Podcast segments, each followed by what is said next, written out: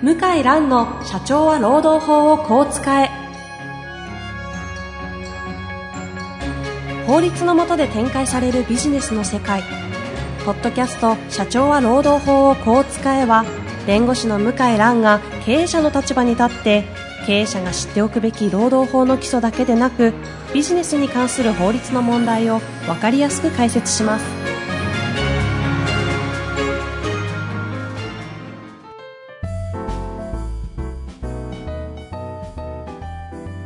こんにちは、遠藤和樹です。向井蘭の社長は労働法をこう使え。向井先生、本日もよろしくお願いいたします。はい、よろしくお願いします。さあ、今日はですね、えー久々に向井先生からの持ち込み企画ということで、はい、えー最新判例ですかね。はいやっていきたいと思いますので、はい改めましてよろしくお願いいたします。はい、よろしくお願いします。さあ、というわけで今日の取り扱う最新判例は何になりますえー、日本郵便の大阪地裁判決。か、ほうほう。はい。これが、えーっと、2月に出たのかな ?2 月、2月に出たんですね。どこまで行ったんですか？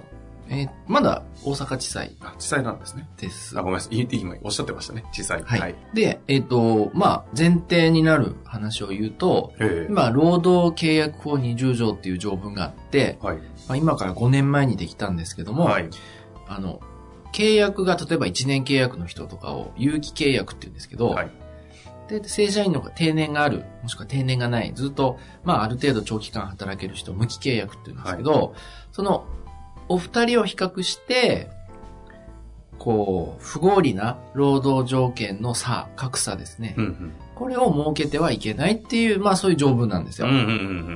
まあ、差はどこにでもあるんですけども、全く一緒の会社なんて珍しいんですけど、ちょうど前回、前々回ぐらいのあの、はい平野先生の時の第2回の時のお話で、はい。さらっとね、あの、契約法、あの、20条の話出てましたもんね。そうそそれだったんですね。そうですね。はい。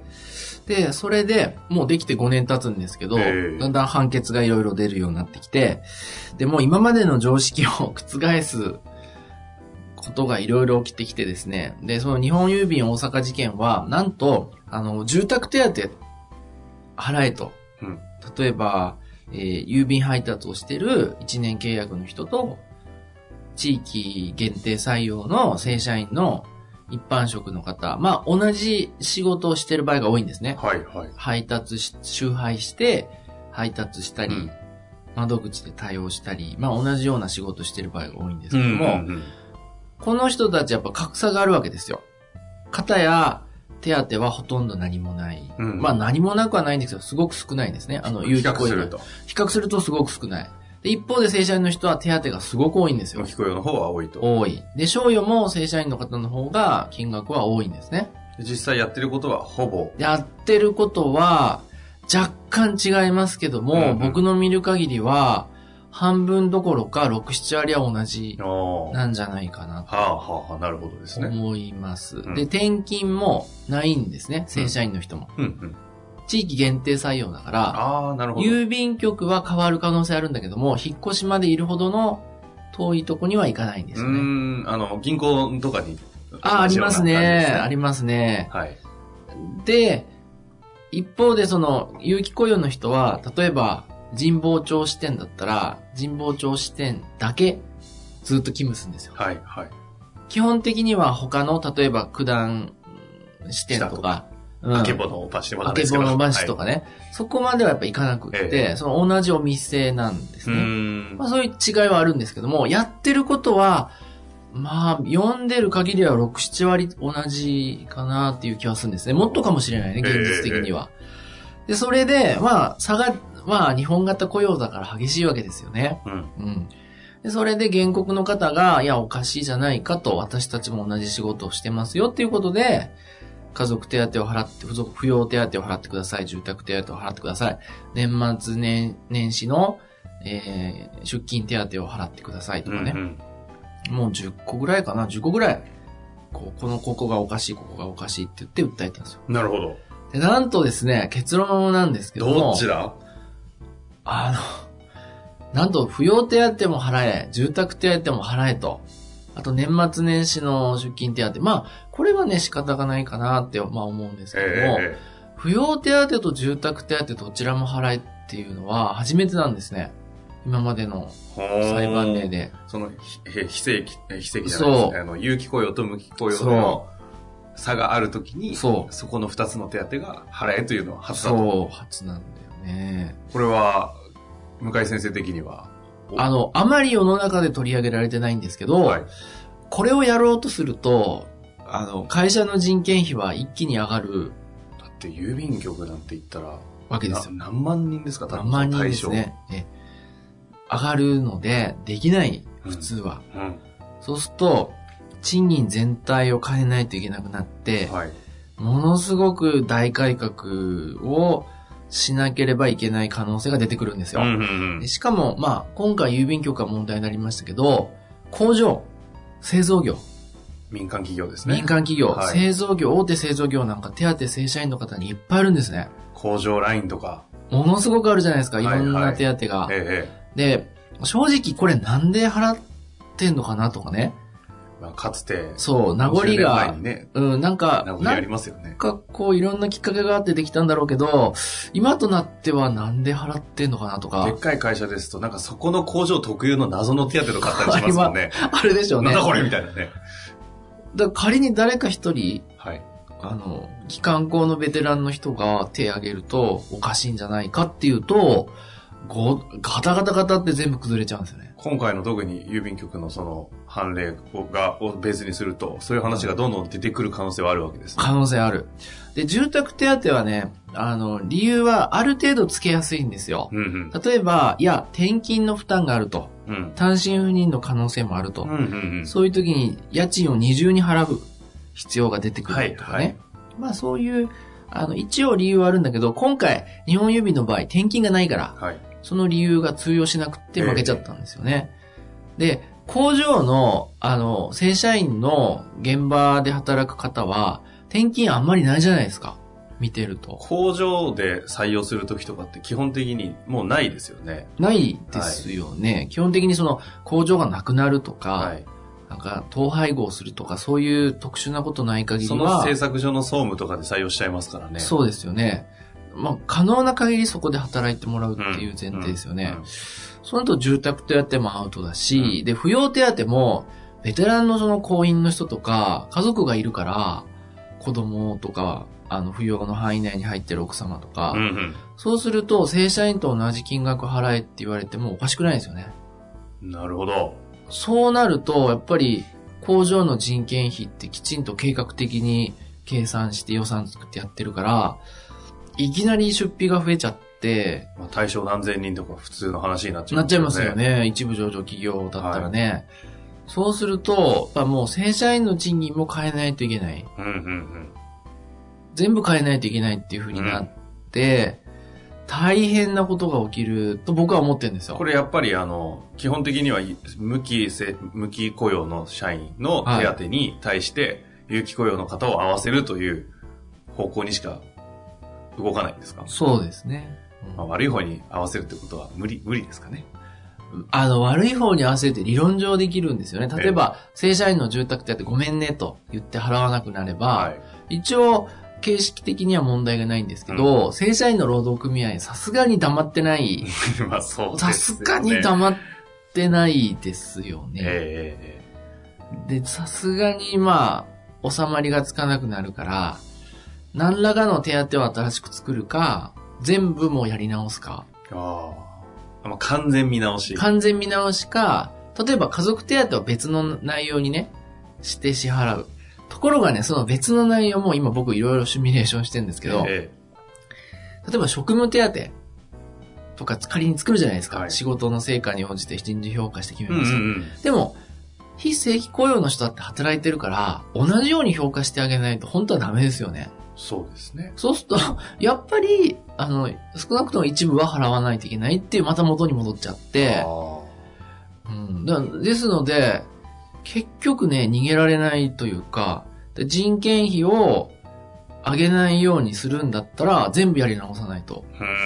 いけない。そもそも一部だけ、審議見な、制度の見直し。はいはい。っていうね、話を誰もしないから、えーなんでしないのかなって思ってて、まあ大企業の人事の人は危機感持ってると思いますね。大企業の人事の方々は今回のこの郵便局の判例の、あの、地裁判決ですか？大抵抑えてるもんですか？抑えてる。ああ、じゃあ、絶対に。じゃあやばいな。ってで、いうのはうちのなんとなく感じてるこのんですね。税金手当とか、え家族手当どうしますか？課長とか、部長とか言ってて、えはあはあ。まあ様子見だなとか、ちょっとこれから他の会社、どうなってんだみたいうなね。ん、ちょじゃあ調べといてと。じゃあ役員会に、あの、決めたらちょっと、一応お伺い立てないといけないからとか、はいはい。で労働組合とちょっと話し合いしてみようかとか、もう始まってると思いますね。あ業界内でね、人事の方々集まったうんり、情報交換してると思うんで、そういうところで議題に上がったりしてるんでしょうね。うん。でね、あと僕ちょっとすごく、あの、はいこれ独立した項目で取り上げるか迷ったんですけど、うんうん。今日、昨日の朝のニュース、昨日のニュースかな？はい。で、JR 東日本がいストライキやろうとしたんですね。うんうん最大労働組合が。で、やらなかったんですね、結局。そしたら、ちょっと経緯はわからないんですけど、組合員半分、脱退しちゃったんですよ。組合から。ほ抜けちゃった。う。それは、何ですか？は入る意味ないってことですか？だからわかんないのよ、経緯は。で、抜けたらクビになると思ってるじゃないですか。うんうん。うん。そういう説明を受けたはずなんですよ。えええところがクビになってない。で、半分って何万人なんですよ、JR だから。あ、そういうでっかいローソンでっかい最大ローソン。はあはで、これってすごい衝撃で、なんでかっていうと、ローソンの方聞いてたら申し訳ないけど、実は若手社員なんか、労働組合は、給料天引き団体にしか見えないんだよね。うーん。なんで2%も取られんのって、なんで5 5000円も払う必要あんの？俺何も、なの恩恵も、もう、被ってないと。辞めれるもんなら辞めたいって思ってんだよね。あくまで若い方の目線だとそういう意見が多いっていう話ですよね。多いと、まあ何回も聞いたことあるええし、ですよねそう、口は聞いたことあっあてなん、か謎のボーリングうん、そう。大会とかに使われたり大会、野球大会とかあ。使われてますもんね。から、実はその昔みたいにストライキやる団体だったり、交渉激しくやったりとかもうないから、うんいらないんじゃないのってみんな思ってるわけですよね。。で、脱退はできないと思い込んでたから、できちゃうんだと、JR みたいな、ああいう硬い会社でも、できるじゃんってやれば。うん。これってね、もう連合からしたら恐怖以外の何者でもない。もうガタガタガタって崩れるから。で、何が言いたいかっていうと、その、例えば正社員のね、その、賃金これを機に下げようかとか、ええ手当下げようかってなったら、労働組合が逆に突き上げ食らって、従業員側から、うん。脱退者が出る可能性あるんだよ。そうなると、何が予想されるんですか？そうするともう会社の人事部も困るの。労働組合と交渉してればまとまる話が、あもう脱退したらその人たちは組合員じゃないから、個別で話個別にやらないといけないいのよ。そう、日本型雇用を、今回の、まあ、単なる、まあ、住宅手当って言えば、扶養手当って言えば、それだけなんだけど、破壊する威力がある、まあ、内容ですよ。そこまで繋がってるんです、ね。だって半分の人脱退するって、すごいことじゃないですか。よくは何があったんですかね？だそこはわからないんですよ。わからないんだけども、あの、無理やり脱退させるには、数が多すぎる。でしょ？うん。半分ですから。そんなだもパワー動きます？何万人だったりって何かのなんか力動かないと。う、って思いますよね。例えばまあ会社の圧力がもしかしたらあったのかもしれないと思うけど、僕はそうは思わなくて、えもう、辞めたいって若者がすごく多いから、え逆にその、そういうのがこう横で繋がって一気にドンってやめたエネルギーもちょっと怖いですけどね。だから実はそういうマグマが、マグマが溜まってんのよ、大企業には。けどちょこちょこね、若手、もう10年前ぐらいですか？ぐらいから、ロースに入るっていうことを拒否する社員出るみたいな話って、出る出る。よく聞いてましたけどね。で、クビになるよっていうのは最後の殺し文句ですよね。ユニオンショップ協定があって、うん入んないといけないんだよっていう。ところが、あの巨大企業の JR でさえ、クビになってない。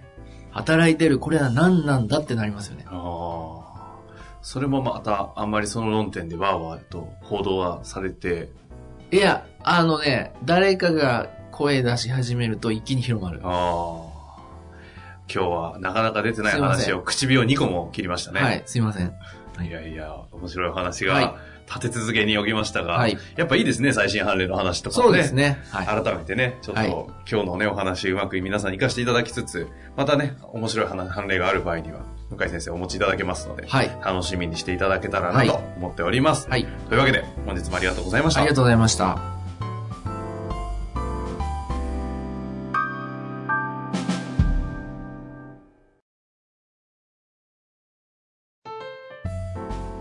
本日の番組はいかがでしたか？番組では向井蘭への質問を受け付けております。ウェブ検索で向井ロームネットと入力し、検索結果に出てくるオフィシャルウェブサイトにアクセス。その中のポッドキャストのバナーから質問フォームにご入力ください。たくさんのご応募お待ちしております。